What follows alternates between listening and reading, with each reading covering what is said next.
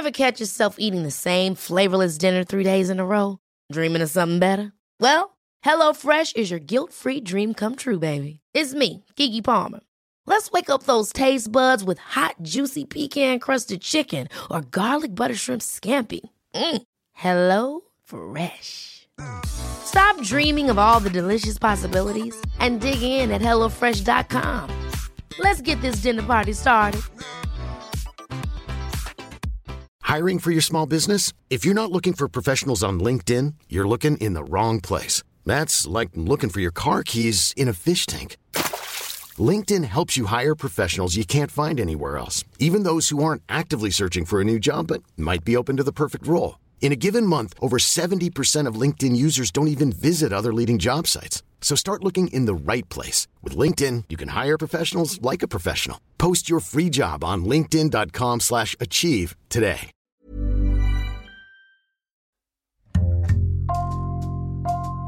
Bonjour, c'est Jules Lavie pour Code Source, le podcast d'actualité du Parisien.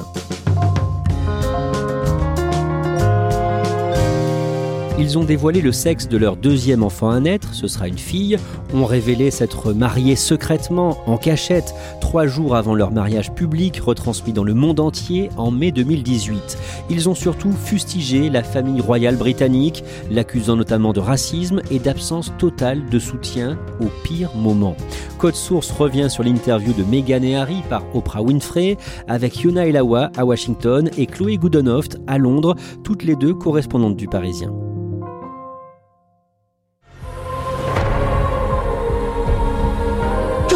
Que je fasse pour obtenir un peu de gentillesse dans cette famille Avec le temps, Diana abandonnera son combat et elle pliera, comme ils le font tous. Et si elle ne plie pas, que se passera-t-il? Elle se brisera. Chloé Goodenhoft, en novembre 2020, l'image de la famille royale britannique a été écornée par la saison 4 de la série qui lui est consacrée sur Netflix, The Crown. Oui, cette série a mis en scène Lady Diana, donc la mère d'Harry. On la voit se confronter à la famille royale et qui se révèle vraiment odieuse à son égard et même à l'égard du prince Charles. On voit les relations compliquées entre le couple et finalement on retiendra de cette série que le côté négatif du prince Charles. Il apparaît vraiment comme un personnage horrible, pas du tout sensible à la détresse de, de son épouse. Donc cette image-là a vraiment marqué les Britanniques et il n'y a pas eu de déclaration officielle du côté de Buckingham Palace, mais dans la presse, on a pu voir que les proches du palais ont réagi. Ils ont dit que vraiment Netflix faisait tout pour utiliser la souffrance de la famille et euh, pour gagner de l'argent. Avant d'aller plus loin, on va rappeler qui sont les principaux personnages de cette interview. Yona Elawa, présentez-nous Meghan Markle. Alors Meghan Markle, c'est une américaine de 39 ans. Elle vient de Californie et elle fait carrière en tant qu'actrice. Elle est connue notamment pour la série Suits, donc c'est une série qui suit des, des, jeunes avocats à New York. Elle est amatrice de mode, elle tient un blog lifestyle et elle s'est mariée une première fois euh, avec un producteur de cinéma, mais ça n'a pas duré. Ils ont divorcé deux ans plus tard.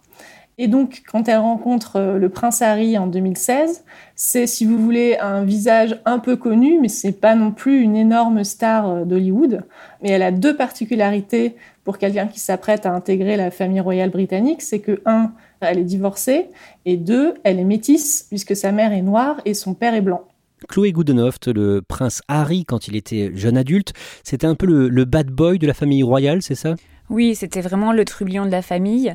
Euh, il est un rebelle comme sa mère. Quand il était adolescent, c'est un fêtard. Il a reconnu avoir fumé du cannabis. En 2005, il se présente à une fête costumée en costume de nazi avec une croix gammée, ce qui forcément a beaucoup choqué.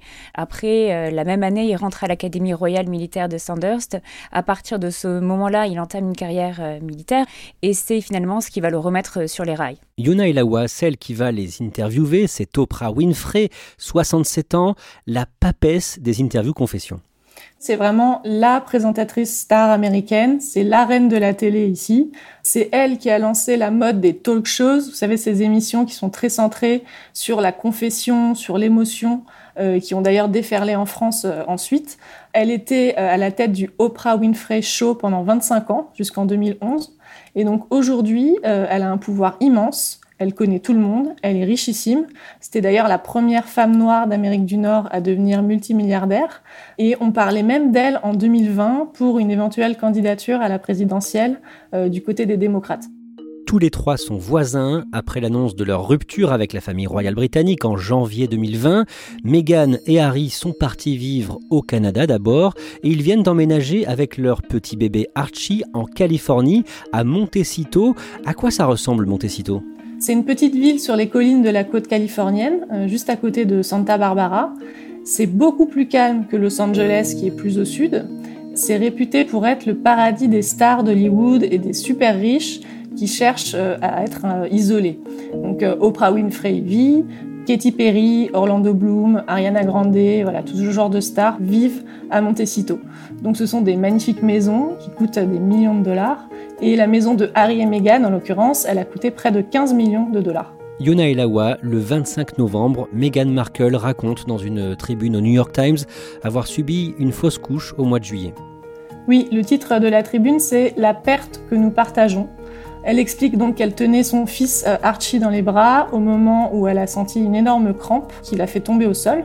Et elle écrit, je cite, Je savais, alors que je tenais fermement mon premier enfant, que j'étais en train de perdre le deuxième. Donc voilà, c'est très remarqué comme tribune parce que ça s'inscrit dans ce qui est en train de devenir aux États-Unis une nouvelle tradition, c'est-à-dire une forme euh, de transparence sur des moments qui sont parfois moins glamour, euh, plus difficiles dans la vie. Euh, et c'est l'idée que, en partageant ces moments avec le public, on aide ceux qui vivent la même chose à se sentir un peu moins seuls.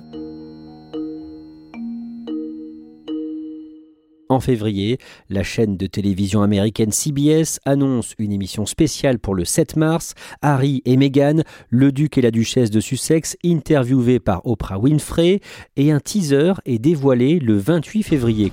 Were you silent or were you silenced? Oui, dans ce premier teaser, on voit Meghan Merkel expliquer qu'elle n'a pas peur de prendre euh, la parole, que après les mensonges qui ont été proférés par la famille royale, elle s'apprête à parler et le Royaume-Uni est en suspens en fait pour savoir euh, quelles seront ses révélations et de quels mensonges elle parle. You've said some pretty shocking things here. Wait, hold, hold up, wait a minute. Quelques jours plus tard, le mardi 2 mars, le journal Times révèle que Meghan fait l'objet d'une plainte pour harcèlement déposée en 2018. Oui, alors cela remonte à l'époque où Harry et Meghan vivent encore à Kensington Palace avec euh, Kate et William. Meghan a un comportement très désagréable, horrible avec euh, son personnel. Deux de ses assistants auraient été poussés à la démission et on pense même qu'Harry aurait essayé d'étouffer l'affaire avec l'aide du chef de communication de l'institution. On en arrive au jour de diffusion de cette interview par CBS. Yona Elawa, décrivez-nous d'abord le décor de cet entretien. Donc ça se passe dans une de ces belles demeures de Montecito. Ce n'est ni chez Oprah Winfrey, ni chez Meghan et Harry. On nous dit seulement que c'est chez un voisin, mais on n'en saura pas vraiment plus. Il y a une petite table, euh, Meghan et Oprah sont chacune d'un côté de la table. Euh, tout ça est évidemment très mis en scène. Et donc dans la première partie de l'interview, euh, on va écouter Meghan, puis ensuite elle sera rejointe par son mari. Et la séquence est entrecoupée d'une autre séquence dans un poulailler où on voit Meghan et Harry raconter qu'ils y passent beaucoup de temps avec le petit Archie. Meghan Markle raconte à Oprah Winfrey comment elle a vécu les attaques d'une partie de la presse britannique dès le début de sa relation avec Harry. Oui, elle estime que les tabloïds l'ont attaquée sur son caractère, sur sa personnalité, que des mensonges ont été relayés sur elle. Euh, par exemple, elle revient sur un épisode qui avait beaucoup marqué à l'époque du mariage avec Harry. La presse racontait que Meghan Markle avait fait pleurer sa future belle-sœur, Kate Middleton. Did you make Kate cry? No pour une histoire de tenue des demoiselles d'honneur. Or, face à Oprah, Meghan raconte qu'en fait, c'est l'inverse qui s'est produit, que c'est Kate qui a fait pleurer Meghan. Was there a situation where she might have cried or she could have no, cried? No, the reverse happened. Donc elle explique qu'elle n'en veut pas à sa belle-sœur, qui s'est même assez vite excusée, mais ce qui la dégoûte vraiment, c'est de voir que dans la presse, eh c'est la première version de l'histoire qui a été publiée sans démenti euh, de la famille royale et Meghan Markle a fait l'objet euh, d'une campagne de presse contre elle. Chloé Goodenough, on a du mal à se représenter euh, ces attaques vues de France. Est-ce qu'il s'agissait à l'époque d'articles racistes? Alors les vrais commentaires directs inacceptables, c'était surtout sur les réseaux sociaux, mais il n'empêche que dans la presse, il y avait vraiment un sentiment de mépris à l'égard de Meghan pour dire à quel point c'était en décalage avec la monarchie et finalement avec le public auquel elle s'adressait. On revient au fil de cette interview et toujours à propos de racisme, la duchesse de Sussex va lâcher une bombe concernant un membre de la famille royale britannique. Alors d'abord, elle explique que le petit Archie ne pourra pas avoir le titre de prince qu'il aurait pu recevoir normalement.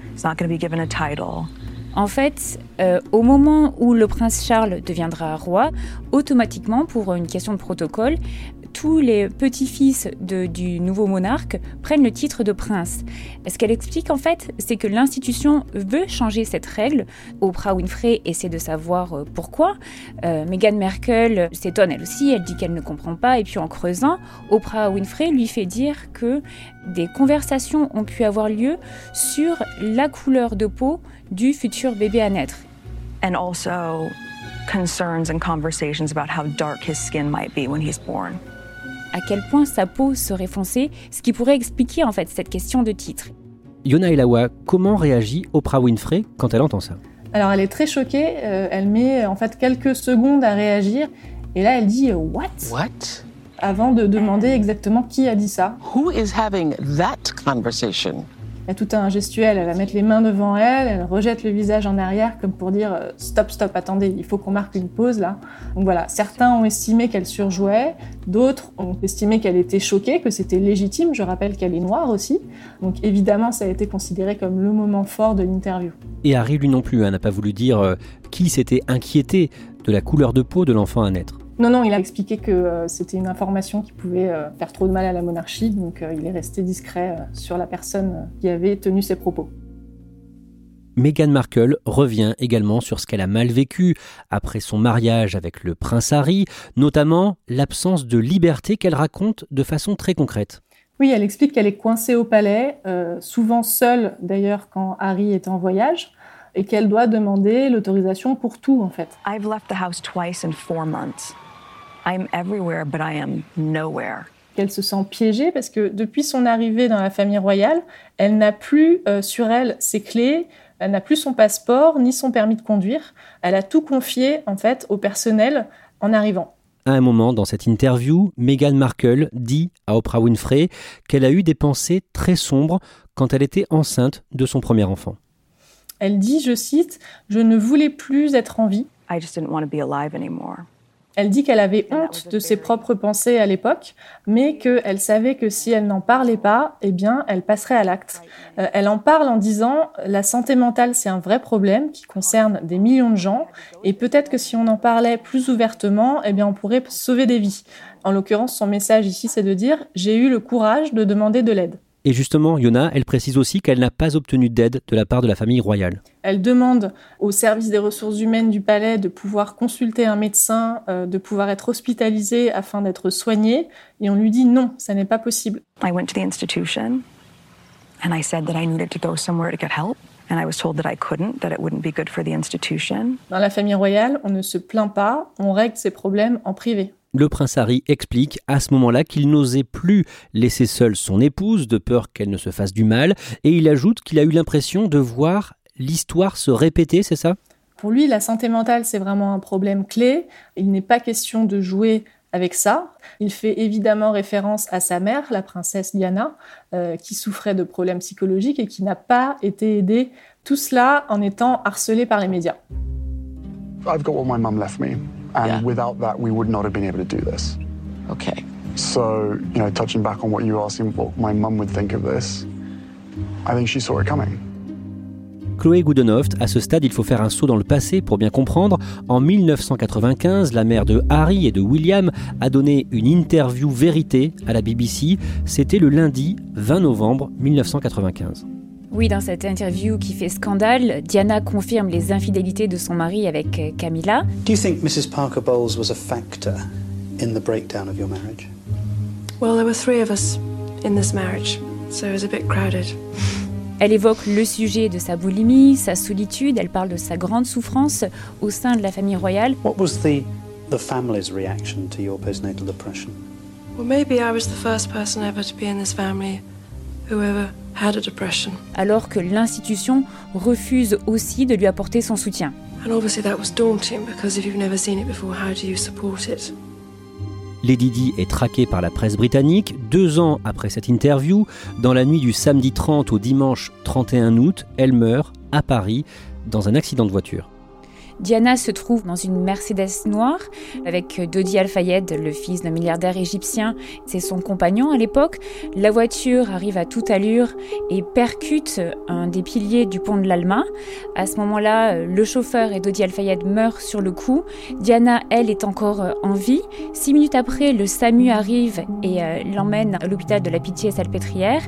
Euh, là, les équipes médicales essaient de la prendre en charge, mais euh, elle s'éteindra deux heures après son arrivée. Madame, Monsieur, bonjour. La princesse de Galles, Lady Di, est morte cette nuit à Paris dans un accident de voiture. L'image des deux garçons derrière le cercueil de leur maman le samedi 6 septembre 1997 a marqué les Britanniques. Harry avait 12 ans, son grand frère 15.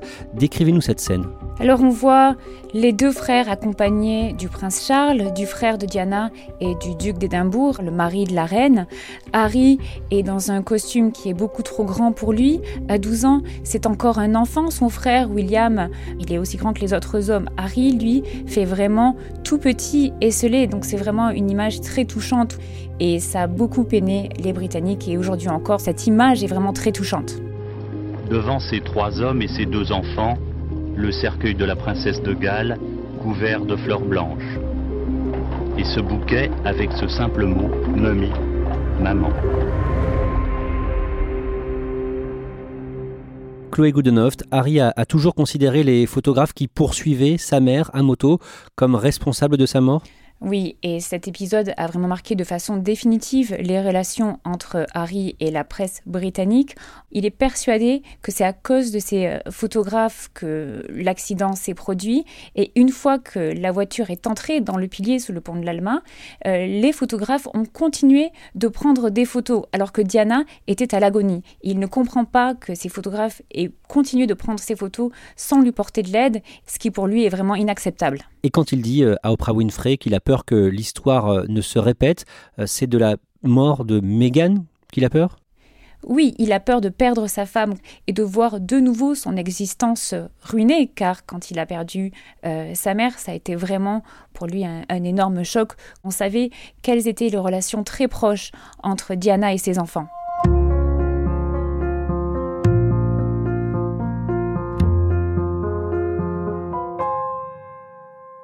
Yona Elawa, l'émission a été diffusée aux États-Unis un jour plus tôt qu'au Royaume-Uni. Elle a été suivie par 17 millions d'Américains. Quelles ont été les réactions?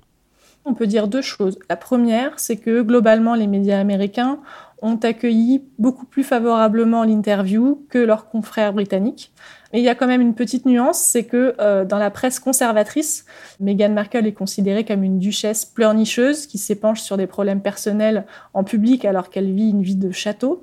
Et on retrouve finalement cette opposition politique entre deux Amériques. D'un côté, l'Amérique blanche et conservatrice qui met l'accent sur la responsabilité individuelle. Donc en gros, euh, Meghan n'aurait pas dû épouser Harry si elle n'était pas prête à faire des sacrifices et de l'autre euh, l'Amérique multiculturelle des villes, qui a l'impression que ce couple promeut des valeurs qui sont les siennes, euh, l'antiracisme, l'entraide, le fait de briser des tabous. Chloé Goodenhoft, tous les Britanniques ont pu voir cette interview le lendemain soir, le lundi 8 janvier, et ce qui a beaucoup retenu l'attention, c'est ce membre de la famille royale qui se serait inquiété de la couleur du bébé à naître. Oui, du côté euh, britannique, on s'attendait à ce que Meghan Markle aborde le sujet du racisme avec Oprah Winfrey, mais on pensait qu'elle parlerait des attaques donc, qui ont été faites à son encontre et non pas du bébé à naître. Donc c'est quelque chose qui a vraiment choqué. Cette version qui ressort de la famille royale au sein de cette interview est en décalage avec euh, l'esprit du Commonwealth. Certains s'en sont vraiment étonnés et s'étonnent aussi que cette question de la couleur pourrait être la raison pour laquelle euh, le petit Archie n'aurait pas le titre de prince et la protection qui va avec, alors que par exemple le prince Andrew conserve ses titres alors qu'il a été empêtré dans des affaires liées au financier et délinquance sexuelle Jeffrey Epstein.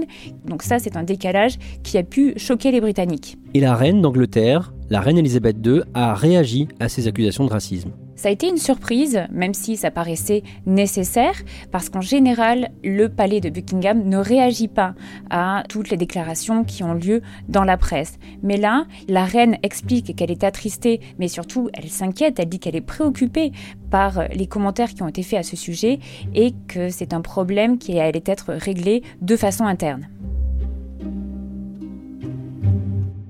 Yona Elawa, d'après le Wall Street Journal, la chaîne CBS a payé très cher à Oprah Winfrey cette interview. Oui, euh, n'oublions pas qu'on est quand même aussi là pour faire du business. Donc euh, Oprah Winfrey, elle aurait reçu entre 7 et 9 millions de dollars pour produire euh, l'entretien. Et pour vous donner une idée, 30 secondes de pub pendant ces deux heures d'interview, ça coûtait plus de 300 000 dollars. Harry et Meghan, eux, ils affirment qu'ils n'ont rien touché. Mais pour eux, la retombée, euh, c'est plutôt redorer leur image de marque. Et tous les deux, d'ailleurs, ils sont en train de se lancer dans la production, euh, notamment pour Netflix ou encore Spotify. Oui, ils ont signé un contrat avec Netflix, euh, donc le montant n'a pas été dévoilé officiellement, mais le New York Times parle de 100 millions de dollars. Donc ils vont produire pour Netflix des documentaires, des films, des séries et des programmes pour enfants. Et avec Spotify, eh c'est un contrat à 25 millions de dollars. Ils produisent des podcasts et le premier est sorti au mois de décembre. Chloé Goodenhoft, est-ce que toute cette interview n'est finalement qu'un coup de pub pour Meghan et Harry ou est-ce qu'elle révèle des dysfonctionnements importants au sein de la monarchie britannique? Eh bien, selon une certaine partie de la presse britannique, évidemment, il s'agit d'un marchepied pour euh, Meghan et Harry qui se lancent donc aux États-Unis. Euh, cela dit, ça reflète des problématiques propres au Royaume-Uni.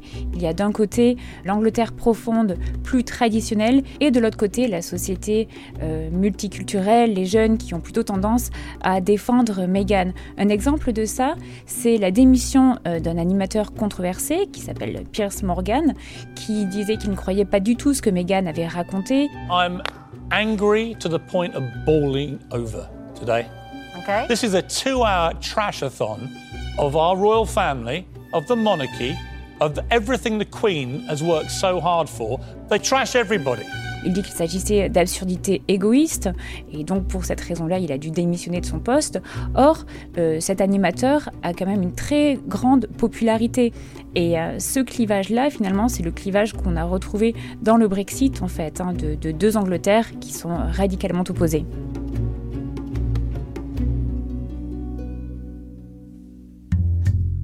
Merci à Yona Elawa et Chloé Goodenhoft. Cet épisode a été produit par Mathias Pengili et Thibault Lambert. Réalisation Julien Moncouquiol. Code Source est le podcast d'actualité du Parisien, disponible chaque soir du lundi au vendredi. Pour ne rater aucun épisode, abonnez-vous sur Apple Podcast ou Google Podcast par exemple.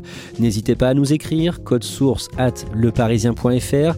Et puis si vous aimez Code Source, dites-le nous en laissant des petites étoiles ou un commentaire sur votre application préférée.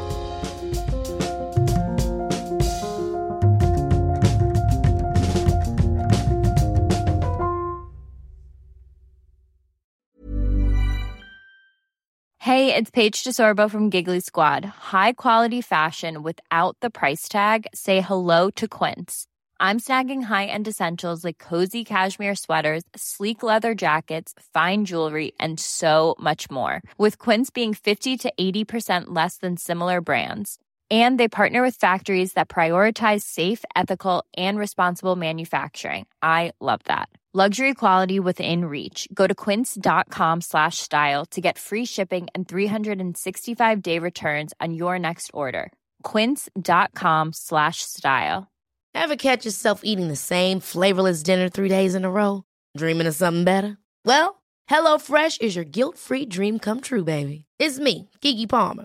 Let's wake up those taste buds with hot, juicy pecan crusted chicken or garlic butter shrimp scampi. Mm. Hello? Fresh. Stop dreaming of all the delicious possibilities and dig in at HelloFresh.com.